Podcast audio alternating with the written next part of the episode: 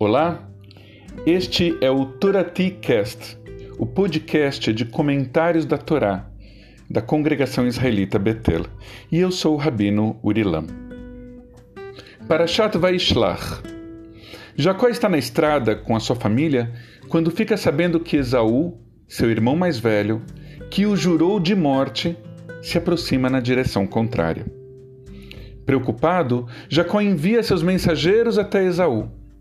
Os mensageiros retornam dizendo: Vem muita gente com ele. Jacó teme a vingança de Esaú, porque sabe que o enganou no passado. Ah, mas já faz tempo. O que? Uns 20 anos? 30? 40 anos? Pouco importa. Agora que ele está a poucos minutos de distância, Jacó sente é muito medo.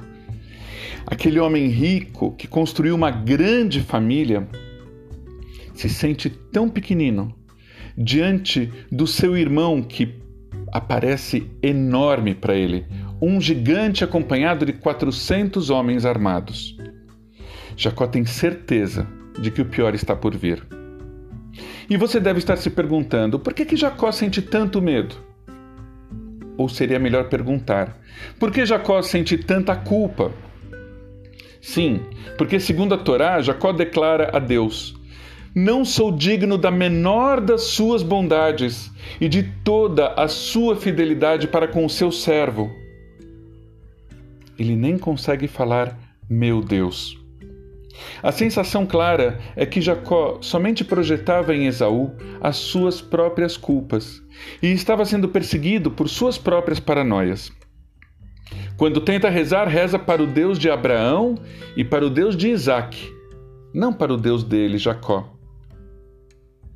Eu me sinto tão pequeno, ele diz. Jacó se dá conta de que os seus atos do passado hoje colocam não somente ele, mas a sua família e os seus filhos em risco. Será que tem conserto para as nossas culpas? Será que há conserto para os erros do passado, mesmo aqueles cometidos em um passado distante? A resposta é difícil. Nem sempre. Há quem deixe os erros para lá e imagina que suas más ações serão apagadas pelo tempo. Tem gente que, conscientemente ou não, dirige a vida por caminhos que mais cedo ou mais tarde as levarão de encontro àquelas pessoas para quem fizeram tanto mal.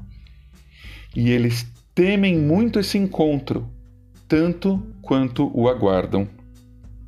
Quem sabe para redimi-lo? Quem sabe para que finalmente sejam punidos? Jacó fez de tudo para evitar o confronto com o irmão quando ele se aproximava, Jacó enviou mensageiros com palavras de humildade e enviou presentes, mas nada impediu o encontro. Talvez o encontro com a verdade seja inevitável. E o que aconteceu?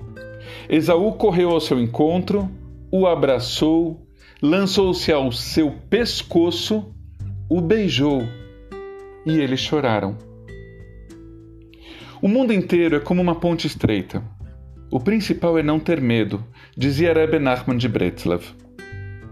Apesar de assombrado pelo que fez de mal no passado, Jacó enfrentou seus fantasmas. No caminho, ele sonhou com um anjo que tentou feri-lo de morte, mas ele o agarrou e o venceu como numa luta de vale-tudo. O anjo lhe teria dito: Jacó, você me derrotou, e olha que eu não sou um anjo qualquer.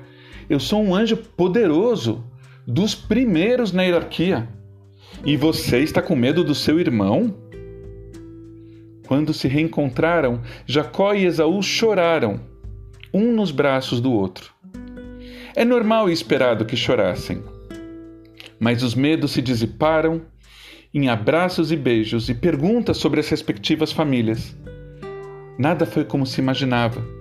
Que alívio como é bom e agradável quando os irmãos podem e conseguem se reconciliar.